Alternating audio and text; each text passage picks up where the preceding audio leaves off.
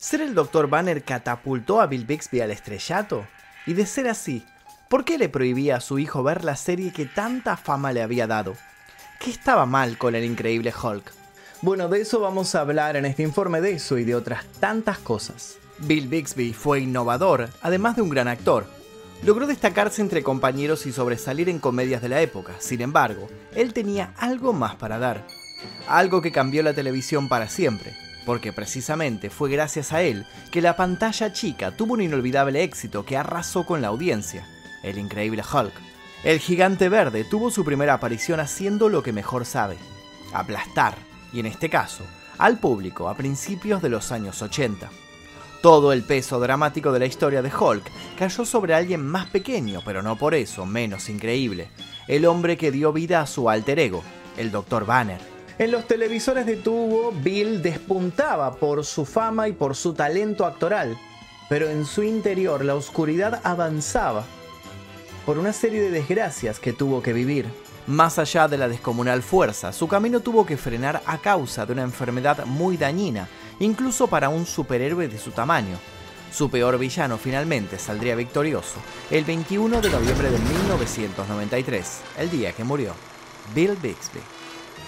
Antes de comenzar me gustaría que me cuenten si lo conocían a Bill Bixby, cómo fue que lo conocieron y les voy a dejar una pequeña pregunta. En realidad me gustaría dejarles dos preguntas a ver si las saben. Primero, sabemos que Bill Bixby hacía el científico. Bueno, ¿cómo se llamaba el actor que hacía de Hulk, del increíble Hulk? Y segundo, ¿cómo era el nombre del personaje que interpretaba Bill Bixby en la serie Hulk? Y ojo porque esto tiene un truco. No voy a decir nada más porque tal vez uno la gente que conoce el personaje por Marvel, eh, tal vez lo contesta de otra manera. Así que quiero saber cómo se llama el personaje que interpretaba, nombre y apellido del personaje que interpretaba Bill Bixby en la serie Hulk. Dejen los comentarios aquí debajo y los invito también a dejar sugerencias para posibles futuros videos en este canal. Y ahora sí, sin más demoras, comencemos. Había mucho que hacer, pero trasladarse de la cama hasta el sillón era todo un suplicio. Sin embargo, Wilfrid Bailey Everett Bixby III, conocido en el ambiente del cine y la TV como Bill Bixby, estaba acostumbrado a los reveses y no sabía lo que era rendirse. El sillón al que se acercaba lentamente, apoyado en un bastón y con la frente cubierta de sudor, no era lo importante.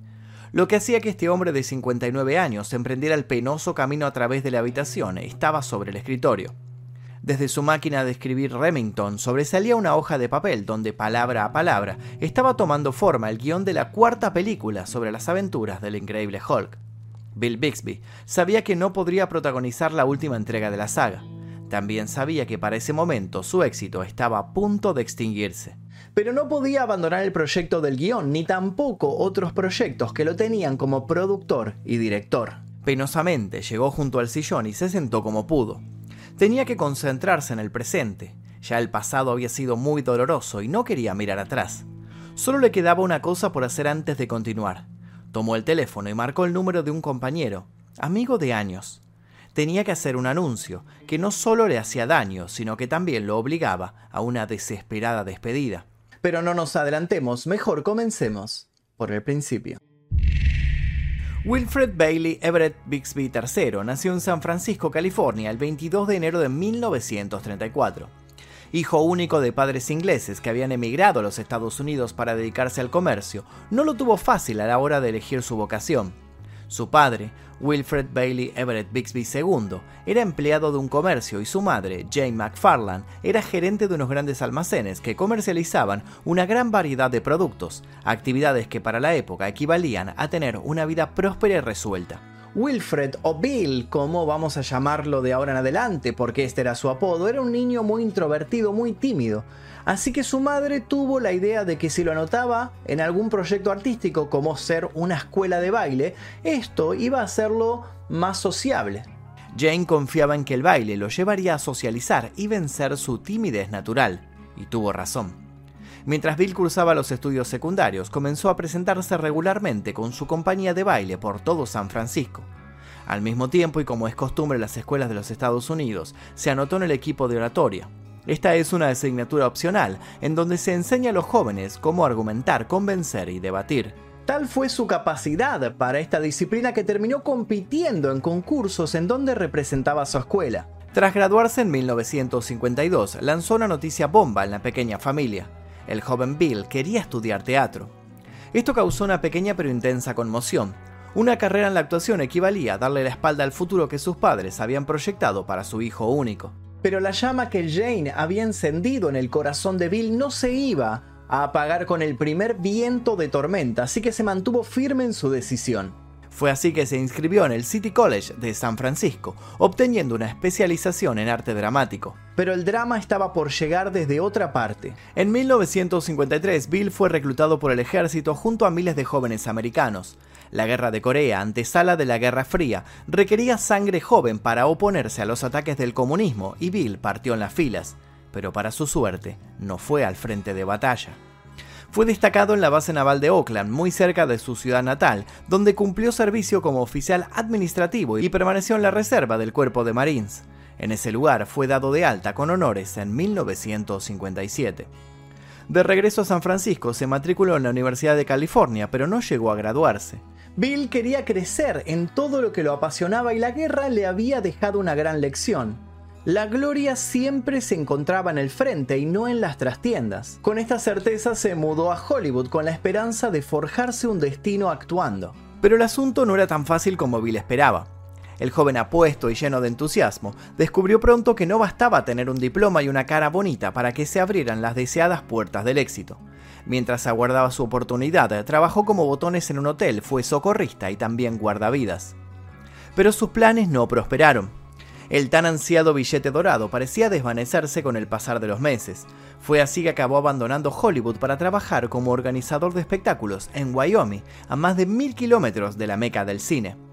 Fue mientras hacía este trabajo, casi derrotado, que un turista, representante de marketing de General Motors, consideró que Bill, con sus ojos azules y su espeso pelo negro, sería perfecto para una serie de anuncios comerciales. De esta manera Bill comenzó a darse casi sin darse cuenta los primeros pasos en la carrera y en el destino que lo esperaba. Su sueño comenzó a materializarse. En ese momento se hizo conocido por su buen humor y su personalidad carismática, cualidades que supo aprovechar al máximo. Consiguió papeles en varias series televisivas durante la década del 60. Entre 1963 y 1966 encarnó el papel de Tim O'Hara en la serie Mi Marciano Favorito, emitida por la CBS. En el 68 tuvo una de sus escasas apariciones en la gran pantalla, pero lo hizo a lo grande. Fue en Speedway, una cinta protagonizada nada menos que por Elvis Presley y por Nancy Sinatra. Todo esto mientras era constantemente invitado a participar como panelista en programas de variedades y entretenimiento. A estas alturas Bill Bixby era una cara más que conocida a lo largo y ancho de Norteamérica.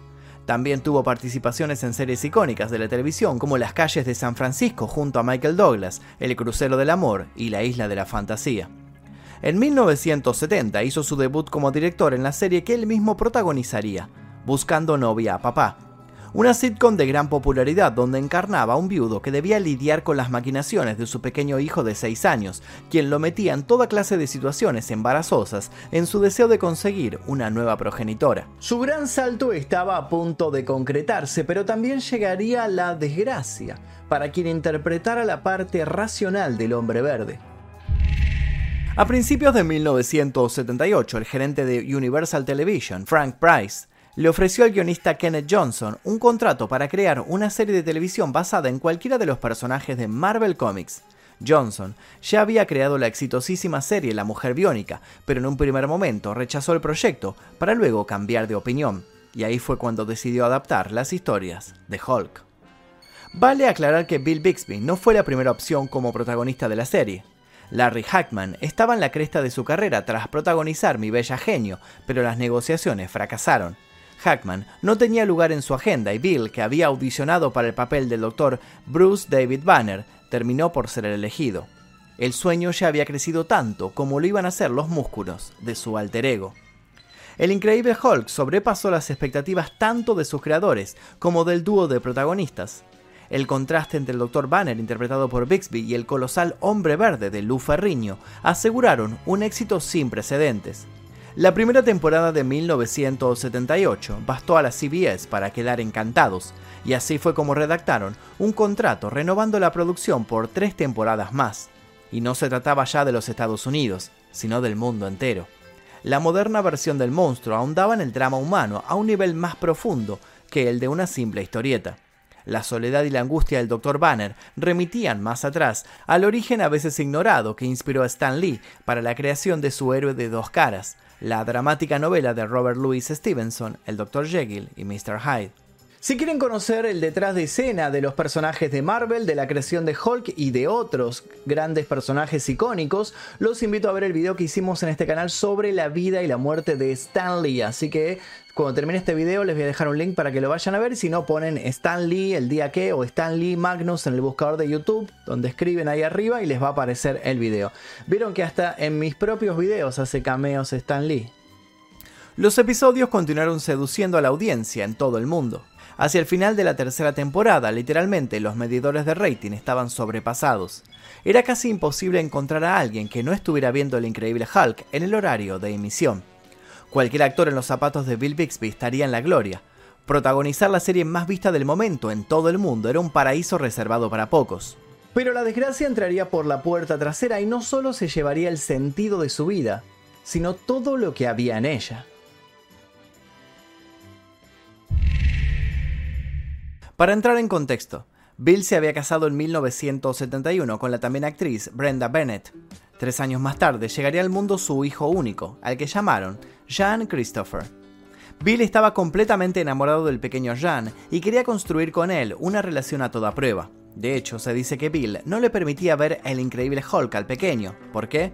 Simple, no quería que Jean viera cómo su padre se convertía en un monstruo destructor, Bixby no soportaba la idea de que su hijo lo viera como un ser violento. ¿Ustedes qué opinan al respecto? ¿Hizo bien en separar la ficción de la realidad o estaba exagerando un poco?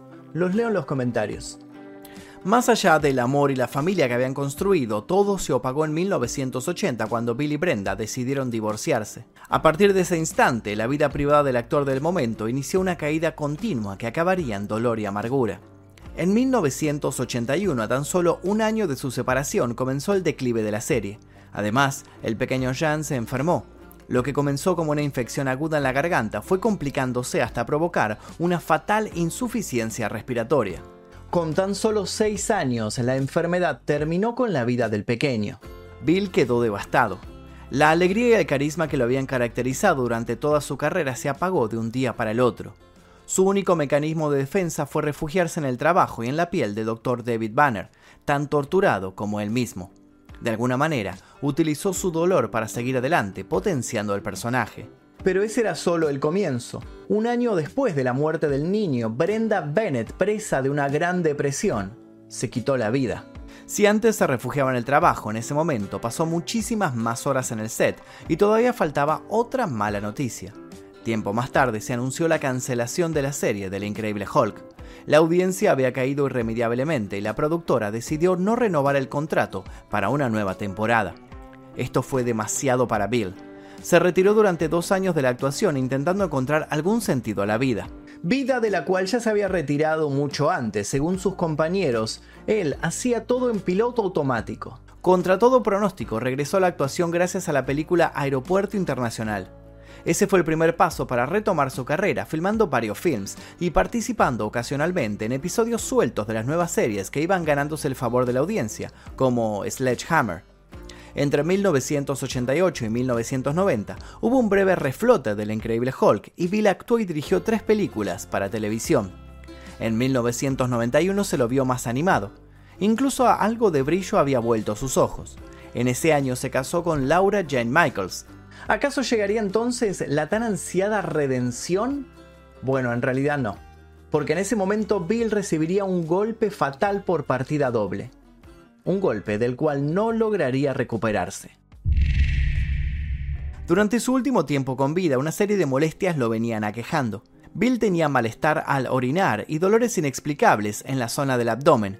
Un médico le diría, tras unos análisis, lo que tanto temía escuchar fue diagnosticado con cáncer de próstata. Y es así como nuestra historia vuelve al principio. Muy poco después se divorció de su segunda esposa. Los rumores dicen que fue ella que impidió el divorcio cuando se enteró que el futuro de su flamante esposo no estaría detrás de las cámaras y en los agasajos de los eventos del espectáculo, sino tras las cortinas de una sala del hospital. Solo había una cosa que Bill podía hacer, presentar batalla. Con sus fuerzas disminuidas y después de un tratamiento con hormonas que no funcionó, hizo pública su condición a través de una nota de prensa. El apoyo del público y de sus colegas fue masivo e inmediato. Reconfortado pero cada vez más dolorido, gastó sus últimas fuerzas en diversos proyectos. Sabía que el final estaba cerca, pero siguió adelante. Así lo habría hecho el doctor David Banner. En 1992, Bill conoció a Judith Kilban, una de las enfermeras que lo atendían, y con quien estableció una relación que iba más allá de lo romántico. Era una conexión espiritual que le brindó consuelo hasta el final. Se casaron en 1993, cuando ya no había esperanzas para el actor. Él se quedaba en su hogar para estar más tranquilo, pero los últimos días ya se le hacía imposible hasta caminar.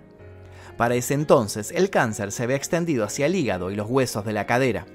La quimioterapia no traía ninguna mejora y los dolores eran tan intensos que ni siquiera la morfina lograba aplacarlos. El 21 de noviembre de 1993, Bill llamó desde su casa al productor que estaba grabando la sitcom Blossom. Le aclaró que posiblemente no se iba a presentar a trabajar porque no se sentía bien. Incluso dejó entrever que posiblemente no pudiese volver allí nunca más. Sin embargo, fiel a su espíritu, sí volvió al set, se comprometió con la serie en la cual estaba trabajando y fue justamente en ese set donde Bill se desplomaría para ya nunca volver a levantarse. Según su última voluntad, Bill Bixby fue cremado y sus cenizas esparcidas en el Océano Pacífico, al igual que las de su pequeño Jan y las de su propio padre. Construir una carrera en cualquier disciplina creativa es de las cosas más difíciles y accidentadas que podemos emprender, sobre todo porque una vida pública está, antes que nada, sustentada por una vida privada. Detrás de esa especie de superpoder que es la fama y el éxito, siempre hay un hombre que tiene que enfrentar sus propias batallas. El final previsto para la última temporada del Increíble Hulk, que quedó inconcluso debido a la cancelación de la serie, presentaba a un Dr. Banner que al fin daba con la cura para deshacerse del monstruo que habitaba en su interior. Un guiño irónico del destino si se tiene en cuenta la historia de Bill, un hombre que a fuerza de voluntad se sobrepuso a todos los obstáculos, pero terminó siendo vencido por la fatalidad natural, esa para la que aún no tenemos un antídoto. Y hasta aquí el video del día de hoy, espero que les haya interesado la historia de Bill Bixby. En lo personal yo recuerdo haber visto esta serie eh, cuando era niño a principios de los 90, la daban bastante en televisión, no recuerdo en qué canal, pero la veía eh, y así fue como lo, lo, conocí. Y habrán visto que la pregunta que les dije al comienzo tenía un pequeño truco porque el personaje que hacía Bill no se llama Bruce Banner como lo conocemos eh, ahora en las películas de Marvel actuales o en los cómics, sino que se llamaba David Banner. Ese era el nombre que él utilizaba, David Bruce Banner. Así era el nombre completo que fue resuelto a lo largo del video. Así que espero que hayan podido responder esta pregunta y los invito a dejar sus comentarios aquí debajo y sugerencias para posibles futuros videos. Sin nada más que decir, me despido. Mi nombre es Magnum Efisto y nos veremos seguramente en el próximo video del día que. Exploración X, mi primer libro, ya se encuentra disponible en todas las librerías. Te dejo el link aquí debajo para que lo consigas en formato físico y en ebook